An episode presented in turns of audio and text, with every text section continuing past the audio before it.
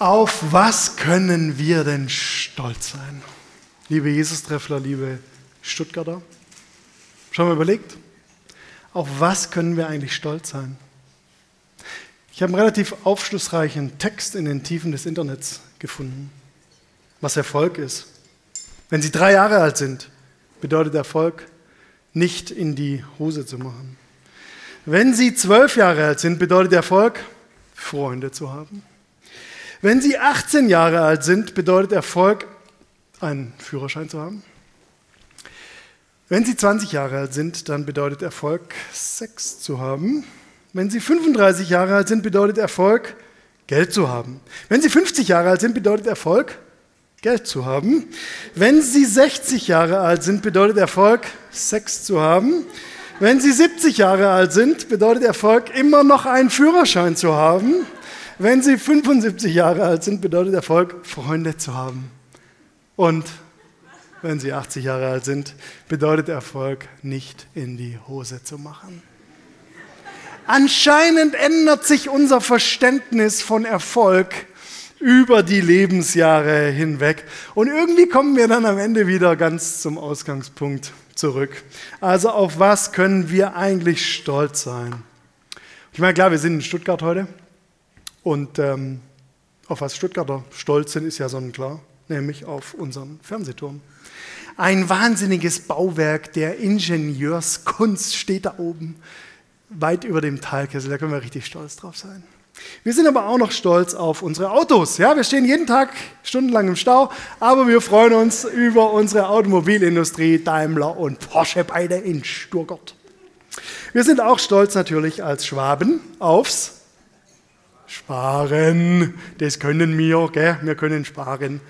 Wir sparen uns zu Tode, sind aber auch stolz aufs Schaffe. Ja, Schaffe, Schaffe, Häuslebau, aber nicht nur Häusle, sondern wir bauen auch Bahnhöfe, da sind wir auch stolz drauf. Natürlich sind wir aber auch auf unser Eigenheim stolz. Jeder, der schon mal in einem kleinen Einfamilienhaus auf dem Schloss Solitude gewohnt hat, ist natürlich stolz drauf. Und wir sind stolz auf die Familie. Jeder, der eine wunderhübsche, tolle Familie zu Hause hat, kann stolz drauf sein. Uns geht es gut. Wir können stolz sein, so denken wir. Wir können stolz sein auf das, was wir erreicht haben, auf das, was wir geschafft haben, auf unsere Leistung. Und ganz ehrlich, wir sind schon auch gut, oder? Wir sind schon gut. Das haben wir gelernt, das wissen wir auch. Auf was können wir stolz sein? Ich glaube, ist ja eine ganz interessante Frage, wenn wir mal überlegen, dass wir eigentlich die ganze Zeit stolz drauf sind, auf das, was wir erreichen, auf das, was wir haben, auf das, was wir uns irgendwie erarbeitet haben oder auf unsere Schlauheit so. Das macht ja was mit dem, wie wir über Gott denken. Ich würde heute mit dir gerne mal der Frage nachgehen, was bedeutet denn das, dass uns die ganze Gesellschaft und unser Job sagt, Du kannst stolz drauf sein auf das, was du leistest. Was bedeutet denn das bezogen auf unsere Gottesbeziehung, auf unser Bild, das wir so von Gott haben? Ich glaube, uns geht es manchmal so, dass wir das übertragen. Ich war kürzlich auf einem äh, Jugendgottesdienst, ich werde öfter mal eingeladen, so zum Predigen, so im Land hin und her. Und äh, da war dann so geplant, dass nach der Predigt die Band ein paar Lieder spielt und während diesen Liedern konnten dann die Leute aus der Reihe herauskommen zum Gebetsangebot. Stellt euch also folgendermaßen vor, Band spielt brettlaute Lieder, vier Lieder nach der Predigt und dann sollen die Leute zum Beten kommen. Ja. Also teilweise semi-optimal die Situation. Auf jeden Fall stand ich dann da und habe darauf gewartet, dass jemand zu mir kommt zum, zu diesem Gebetsangebot nach der Predigt. Kam auch tatsächlich ein junger Herr auf mich zu und sagte so, Tobi, kannst du für mich beten? Und ich so, ja klar, mache ich. Was ist das Problem? Und dann sagte er so, ja, das Problem ist Pornografie, Pornosucht. Ich komme irgendwie nicht davon weg. Und dann hätte ich eigentlich erwartet, dass er dann sagt, bitte bete für mich, bitte Gott darum, dass ich von dieser Sucht wegkommen kann. Dass ich es irgendwie schaffe, dass ich einen Weg sehe, wie ich da wegkomme. Interessanterweise hat er aber gesagt, bete bitte für mich, damit ich mich richtig krass anstrengen kann, um der Versuchung zu widerstehen. fand ich eigentlich einen ganz interessanten Punkt. Ne? Wir gehen zu jemandem, der für uns betet und bitten nicht, dass Gott uns hilft, sondern wir bitten, dass wir uns richtig anstrengen. Kennst du das, dass unsere Welt, unser Job, unser Leben uns das jeden Tag zeigt? Du musst dich nur richtig anstrengen. Du solltest dich mal richtig reinhängen. Du sollst auch schlau sein. Und ich glaube, oft übertragen wir diese Anforderung auch auf unsere Beziehung zu Gott. Ich sollte mehr beten. Ich sollte weniger sündigen. Oder aktuell vielleicht, ich sollte mehr fasten. Und ich glaube, diese Ich sollte Sätze, die bringen uns manchmal zu so einem Leistungschristsein, zu so einem Leistungsglaube, dass wir denken, es geht immer darum, noch besser zu werden und auf dieser Kletterleiter des Christentums immer eine weitere Sprosse nach der anderen zu erklimmen. Ich bin so dankbar für unser Thema von heute, für unseren Bibeltext von heute, den wir uns gleich gemeinsam anschauen. Wir befinden uns in unserer Predigtreihe Hashtag eingetaucht. Und ich glaube, das, was wir heute anschauen werden aus dem Wort Gottes, das wird uns eine ganz andere Art zu leben zeigen. Das zeigt uns ein ganz anderes Bild von Gott und auch von uns als Menschen. Und mein Gebet ist ehrlich gesagt an diesem Abend, dass du jetzt in den kommenden Minuten erfährst, worauf du wirklich stolz sein kannst. Ich bete noch. Gott, bitte begegne uns jetzt. Triff uns da, wo wir es gerade brauchen. Rede zu unseren Herzen. Und gebrauche jetzt diesen alten Text und auch meine vorbereiteten Worte dazu, dass wir heute wirklich ermutigt und verändert hier rausgehen können. Danke, dass du es tun möchtest. Amen.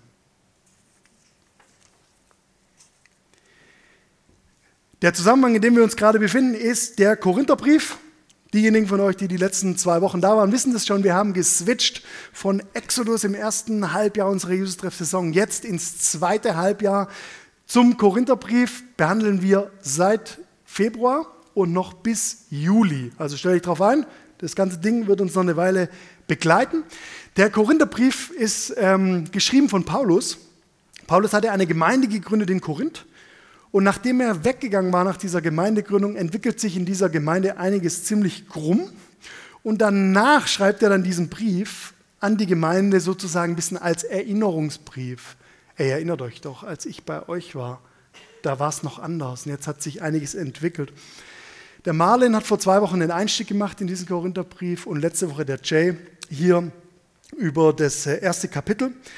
Und in diesem ersten Kapitel letzte Woche ging es um einen Vers, den ich euch nochmal vorlesen möchte. Da heißt es, Kapitel 1, Vers 22, denn die Juden fordern Zeichen und die Griechen fragen nach Weisheit.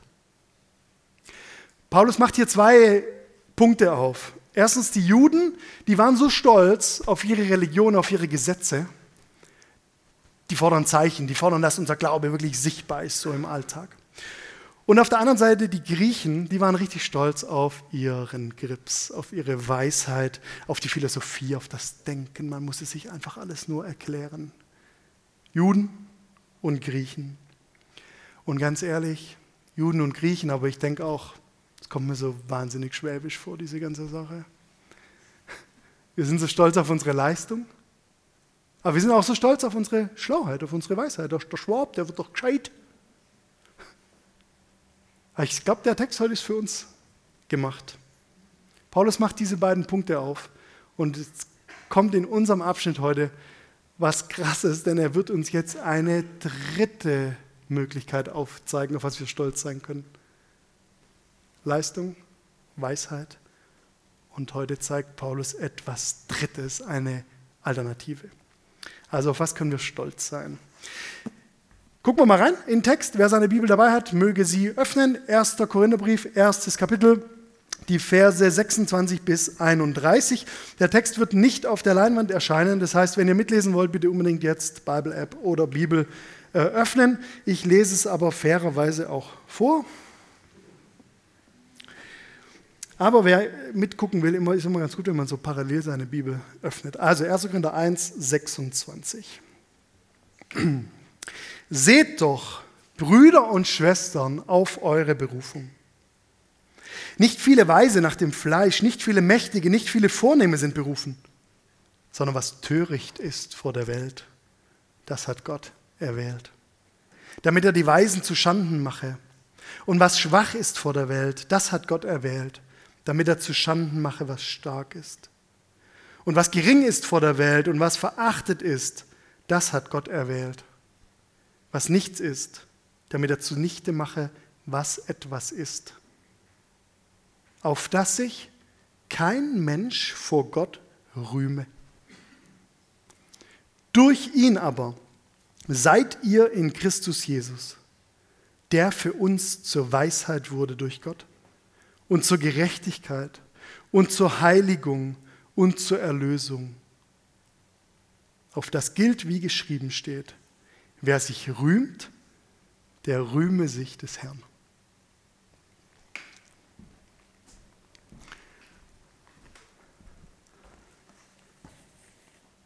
Ich habe heute zwei Punkte, anhand derer wir durch diesen Text durchgehen wollen.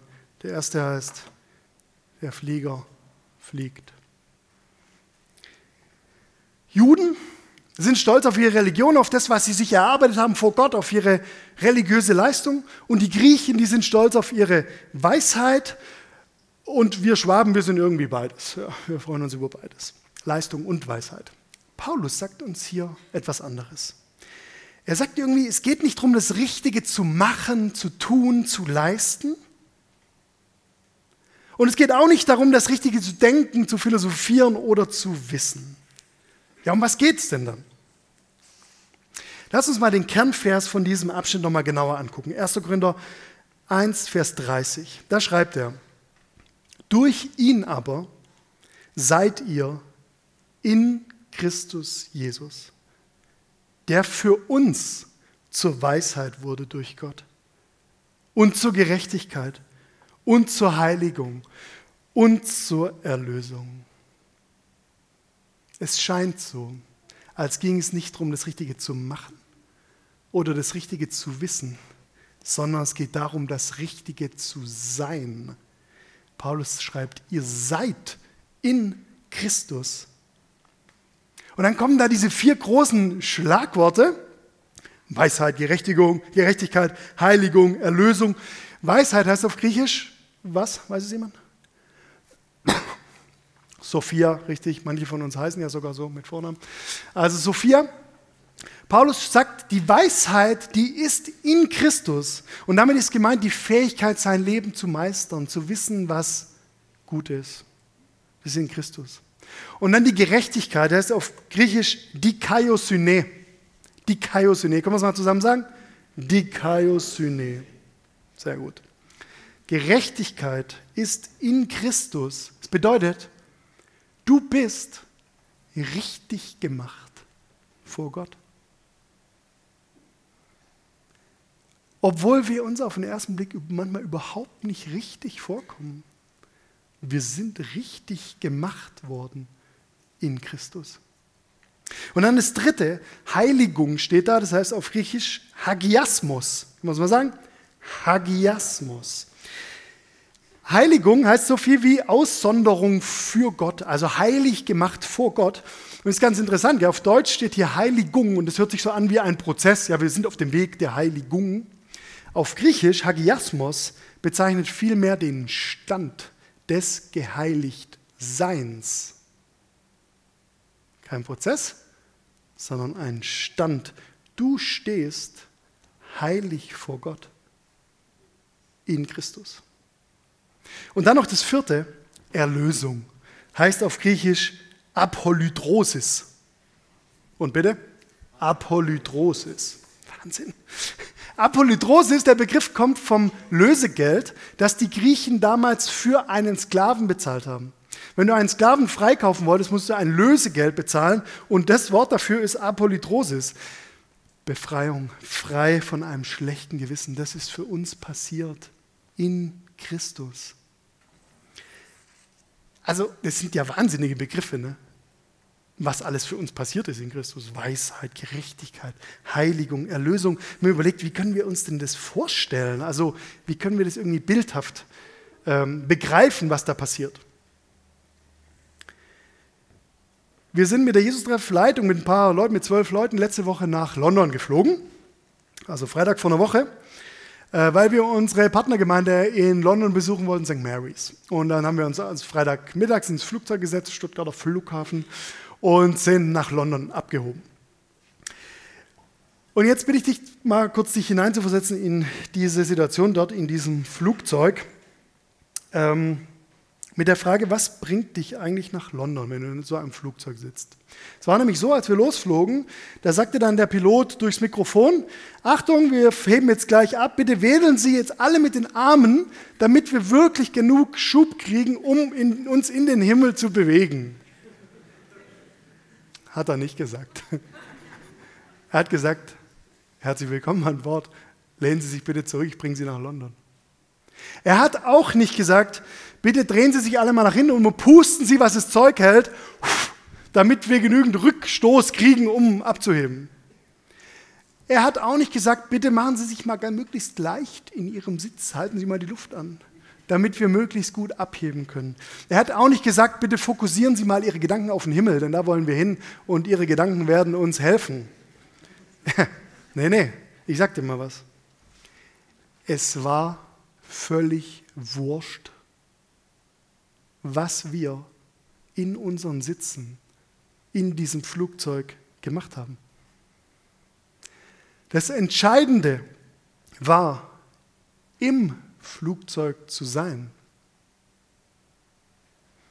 Ich habe mir mal von meinem Freund Jakob Geis ein Flugzeug ausgeliehen von Plemo für diesen Tag. Verstehst du? Keine Anstrengung der Passagiere, keine Schlauheit der Passagiere trägt auch nur einen Zentimeter dazu bei, ans Ziel zu kommen. Im Flugzeug zu sein, das bringt dich ans Ziel.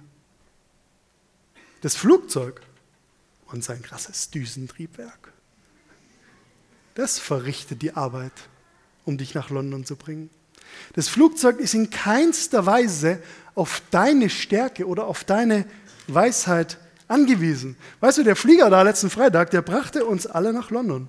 Da waren Alte und Junge, da waren Starke und Schwache, da waren Dicke und Dünne, da waren Versager und Erfolgreiche, da waren Schlaue und ich sag dir mal so, wenn Kevin Großkreuz im Flieger gewesen wäre, wäre der auch mit nach London gekommen.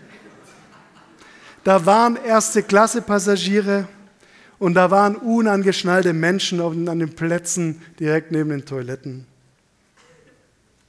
Verstehst du? Das ist die Zusage, die dieser Bibeltext dir heute macht. Du bist in Christus. Du bist in Christus. Gott hat es ein für alle Mal in Jesus gezeigt. Dieser Jesus hat alles gemacht. Er wird als Mensch geboren, lebt unser Leben auf dieser Welt, er stirbt für uns, er wirbt um uns, er ergreift uns und wir leben in diesem Christus. So wie es beim Fliegen nicht auf die Passagiere ankommt, sondern aufs Flugzeug, so kommt es beim Glauben nicht auf uns an sondern auf Christus. Das ist eigentlich Wahnsinn. Muss man sich ja fragen, ja, aber Moment mal, was, was haben denn wir dann zu tun? Was ist denn unser Job dann dabei? Martin Luther hat mal gesagt, zu glauben, dass Christus für die Menschen gestorben sei, nützt gar nichts, wenn man nicht glaubt, einer von diesen zu sein. Deswegen reden wir von Glauben. Weil es scheint irgendwie entscheidend für unser Leben zu sein, ob wir es glauben, dass wir in diesem Flieger sitzen. Du darfst es glauben. Du sitzt im Flieger und der fliegt. Du bist in Christus und er hat alles gemacht. Er hat alles vollbracht. Er hat alles gebracht. Und das merken wir, wenn wir den Korintherbrief lesen, immer wieder. Paulus sagt sehr oft, wer die Korinther sind, Er redet sehr oft über ihre Identität, weil er weiß, dass es oft nicht so viel bringt, jemand zu sagen, was er zu tun oder lassen soll, sondern dass es mehr bringt, ihm zu sagen, wer er ist. Das bringt die wirkliche Veränderung. Ich möchte mal ein Beispiel aus meinem Leben geben. Vorgestern hatten wir unseren Wortexport-Workshop. Äh, machen wir immer einmal im Jahr. Das Predigteam äh, gestaltet den. Da können Leute hinkommen, die sich für Predigen, für Impulse, Andacht machen und so interessieren. Fand jetzt wieder statt, Freitagabend, Samstag tagsüber. Und am Freitagabend bauten wir gerade so auf mit dem Predigteam, waren im Gemeindehaus drüben. Saaltür war offen und dann kam Thorsten. Ich hatte Thorsten davor noch nie gesehen.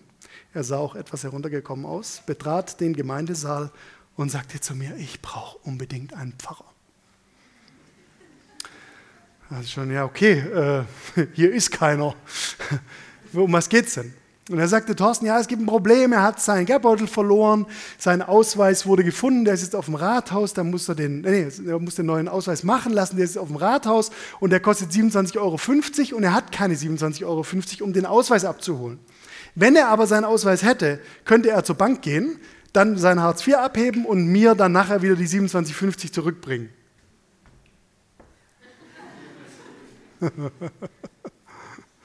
Habe ich auch gedacht.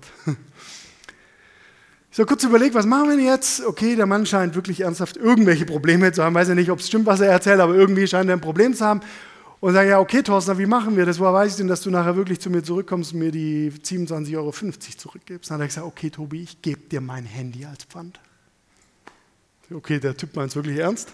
30 Euro aus meiner Tasche geholt, ihm 30 Euro in die Hand gedrückt und dann gab er mir sein Handy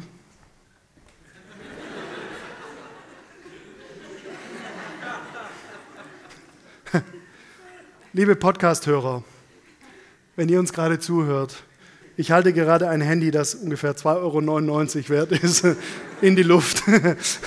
Und wie ihr sehen könnt, ich habe das Handy immer noch, denn von Thorsten war nichts mehr zu sehen an diesem Abend. Jetzt könnt ihr euch vorstellen, wie ich da in diesem Wortexport-Workshop saß. Ne? Da denkt man sich, was für ein Kevin oder was auch immer. Also, ja, der hat uns ja total gerippt. Ich meine, verarschen kann ich mich selber, ja. 30 Euro. Und dafür habe ich jetzt sein Handy. Und dann konnte ich nicht aufhören, mir diese Gedanken zu machen. Oh, Dreck, ey, ich wurde verarscht. Ach, und dann habe ich das immer der Judith gesagt, der Johanna und ihm, ja, jetzt Tobi, beruhig dich, jetzt äh, vergiss es, wir machen einfach Wortexport, geht weiter und so. Ich konnte nicht aufhören, darüber nachzudenken. Sag dir mal, an welchem Moment bei mir im Denken ein Wechsel, eine Veränderung stattgefunden hat. Als jemand zu mir sagte, Tobi, überleg doch mal, wer du bist und überleg doch mal, wer er ist. Für dich, was sind denn für dich 30 Euro? Ja, ganz ehrlich, was sind für mich 30 Euro? Und als ich gemerkt habe, meine Identität die liegt ganz woanders. Die hat nichts mit Handys und die hat auch nichts mit 30 Euro zu tun. Dann habe ich gemerkt, wie mein Herz ruhig wurde und wie ich sagen konnte, ja, stimmt eigentlich. Veränderung kommt, wenn ich mich erinnere, wer ich bin, wo ich bin und was für mich gilt. Für mich gilt, in Christus zu sein. Und das relativiert 30 Euro. Welche Problematik aus deinem Alltag würde denn relativiert, wenn du glaubst, ich bin in Christus? Das ist der Flieger, in dem ich sitze. Das ist der Grund, auf dem ich lebe. Der Flieger fliegt. Und noch zweitens, Willkommen an Bord. Was ist denn jetzt, wenn wir das tatsächlich glauben? Wenn wir davon ausgehen, okay, wir sind an Bord des Christusfliegers. Wir sind in Christus. Ich möchte mit dir nochmal den Kernvers angucken, Vers 30 aus dem ersten Kapitel. Durch ihn aber seid ihr in Christus, unsere Zusage, in Christus Jesus, der für uns zur Weisheit wurde durch Gott und zur Gerechtigkeit und zur Heiligung und zur Erlösung. Für mich hört sich das so an, als ging es darum, dass wir aufhören können, selber fliegen zu wollen. Alles das, was wir immer denken, das könnten wir selber leisten, ist schon passiert. Es ist schon in Christus passiert. Anders gesagt, du kannst aufhören, dich selber erlösen zu wollen. Paulus sagt, alles ist geschehen durch das in Christus sein. Entspann dich. Hab einen entspannten Flug. Willkommen an Bord. Wie bitte? Als Christ muss ich gar nichts mehr machen. Muss ich etwa kein Sündenmanagement mehr betreiben in meinem Leben? Muss ich nicht in die Kirche gehen? Muss ich nicht gute Taten tun? Muss ich mich nicht mal raffen? Ich sag dir mal was, kannst du alles gern machen. Ist wahrscheinlich alles auch gut. Aber wenn Paulus recht hat, dann gilt, es gibt nichts, was du tun kannst, damit Gott dich weniger liebt. Und es gibt nichts, was du tun kannst, damit Gott dich mehr liebt. In Christus ist schon alles passiert. Und kein Passagier bringt das Flugzeug aus der Bahn. Möge er noch so großkreuzig sein. Martin Luther hat dazu mal was gesagt, was sich krass anhört. Sündige tapfer, doch tapferer Glaube und freue dich in Christus, der Herr ist über Sünde, Tod und Teufel. Das sagt uns heute 1. Korinther 1. In Christus zu sein heißt, auf die eigene Weisheit zu verzichten auf die eigene Gerechtigkeit zu verzichten, auf die eigene Vervollkommnung zu verzichten, auf die eigene Erlösung zu verzichten und das, was Gott durch Christus, durch seinen Tod, durch seine Auferstehung bewirkt hat, einfach anzunehmen als einen neuen Raum, in dem wir leben, als einen neuen Lebensraum. Was passiert dann? Als wir am Freitag nach London flogen.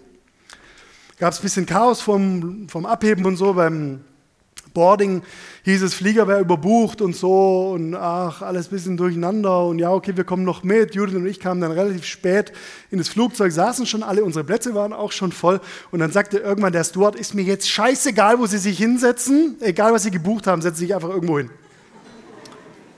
Wir schön nach vorne natürlich.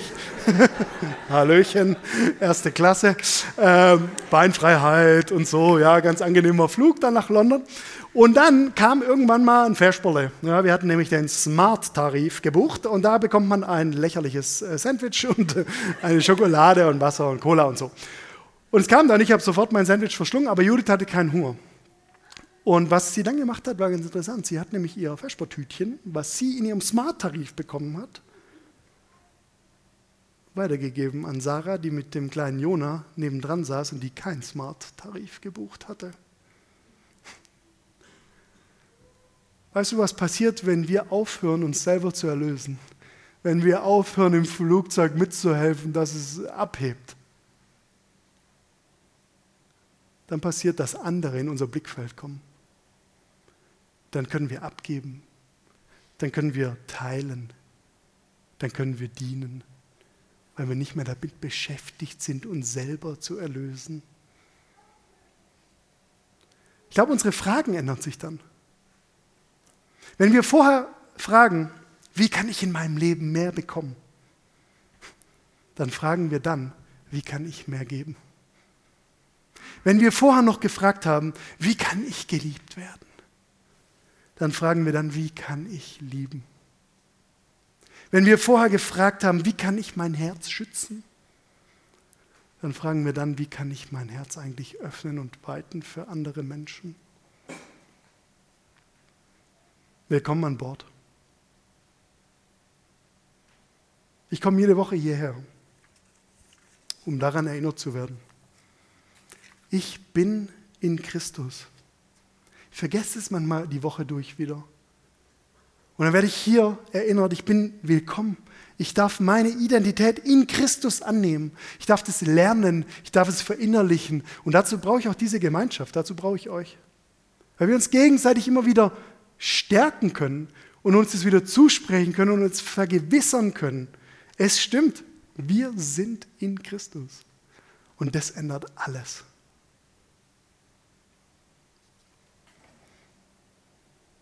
Ich fasse mal kurz zusammen. Wir haben gefragt, auf was können wir eigentlich stolz sein? Ich kenne es nur zu gut, dass wir gerne auf unsere eigene Leistung, auf unsere eigene Weisheit stolz sein wollen. Aber es wäre ungefähr so, wie im Flugzeug zu sitzen und mit den Armen zu wedeln, damit wir abheben. Es ist anders. Der Flieger fliegt erstens. Du brauchst dir keinen abstrampeln. Du sitzt im Flugzeug und es ist für alles gesorgt. In Christus ist alles passiert. Und zweitens, willkommen an Bord. Wenn du diesen Lebensraum für dich annimmst, dann kannst du dich entspannen. Dein Leben wird sich radikal ändern, wenn du diese Christus-Realität glauben kannst. Ich glaube sogar, dass sie sich viel mehr verändert, als wenn du aus eigener Anstrengung ein besserer Christ oder eine bessere Christin sein möchtest. Der Flieger fliegt, willkommen an Bord. Du kannst stolz drauf sein und dich rühmen, dass du in Christus bist. Wie wird es praktisch? Ich lade dich mal kurz ein, dir deine kommende Woche vorzustellen. So in Gedanken, geh mal die Tage durch, was morgen so passiert. Dienstag, Mittwoch, Donnerstag, Freitag. Vielleicht stehen da einige Herausforderungen an, die auf dich zukommen, vielleicht ein paar Problemgespräche oder ja, Sachen, vor denen du richtig Schiss hast oder die in Fragen in dir auslösen. Vielleicht wird auch eine Niederlage kommen, von der du jetzt noch gar nichts weißt, du wirst dich was richtig verkacken die Woche. Und vielleicht kommen auch irgendwelche Sachen, wo du denkst, da werde ich mich ja richtig ein abstrampeln. Ich lade dich mal ein, in diesen Situationen am Montagmorgen dir zu sagen, ich sitze im Flieger. Ich bin in Christus. Das ist die Realität, mit der ich lebe. Das ist mein Lebensraum, in dem ich mich frei bewege. Zum Schluss noch was. Ich bin von London nach Hamburg geflogen, weil ich dann am Dienstag im Schauspielhaus in Hamburg spielen durfte. So sah das Ding aus, ganz schmuckes Ding. Ich habe mal wieder getrommelt, seit langem mal wieder. Ähm, war eine schöne Aussicht da vom Schlagzeug aus, so in diese 1200 Menschen rein, die da im Schauspielhaus waren. Und für mich war es ein ganz bewegender Abend, muss ich sagen, denn das Thema des Abends hieß Letzte Lieder. Da hat ein Typ sterbende Menschen in Hospizen besucht und hat sie gefragt, was wäre denn das letzte Lied deines Lebens, das wir für dich spielen könnten?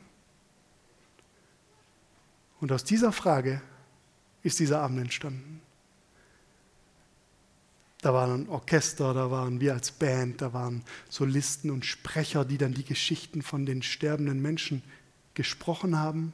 Und dann haben wir da diese Lieder gespielt, die sich die Leute gewünscht haben. Ich muss sagen, es war ganz schön bewegend, weil ich irgendwie so gemerkt habe, also im Angesicht des Todes, im Angesicht der Endlichkeit, da wandelt sich oft so unsere Perspektive Richtung Ewigkeit und dann merken wir, was eigentlich alles so dazugehört zu unserem Leben. Irgendwie Sterben gehört auch zum Leben, Lieder gehören zum Leben und alles ist irgendwie, ja, alles gehört irgendwie dazu. Das brauchen wir auch nicht wegdiskutieren oder wegreden. In Christus, da ist es ähnlich. In diesem Flieger, da fliegt alles mit. Unser Leben fliegt damit, unsere Höhen und unsere Tiefen. Da gucken wir darüber und zum Nebensitz und da sitzt die Katastrophe von letztem Jahr. Und dann sitzt da drüben aber auch der Sieg von nächsten Monat. Und dann da hinten am Gang, da sitzen die Phasen der Krankheit und da drüben sitzt unsere Gesundheit und da vorne am Fenster, da sitzen die Metastasen und die Chemotherapien und ganz nebendran sitzt die Freude, vielleicht auch die Trauer. Da sitzt die Glutenunverträglichkeit und dein Heuschnupfen, das Beziehungschaos und dein Verliebtsein, Sorgen um die Zukunft und Hoffnung auf den Frühling. Und vorne in der ersten Klasse, da sitzen die Liebe und die Gnade und der Friede. Und das ist alles in Christus. Wir brauchen unsere Krisen, unsere Schwächen nicht mehr wegzudiskutieren oder wegzubeten. Wir brauchen nicht mehr stolz zu sein auf was richtig krass ist, was wir vollbracht haben. Es ist alles in Christus. Er bringt uns voran. Er bringt uns ans Ziel. Ich finde das so ein hemmungslos frohmachendes Evangelium. Du sitzt im Flieger und der Flieger kommt an. Amen.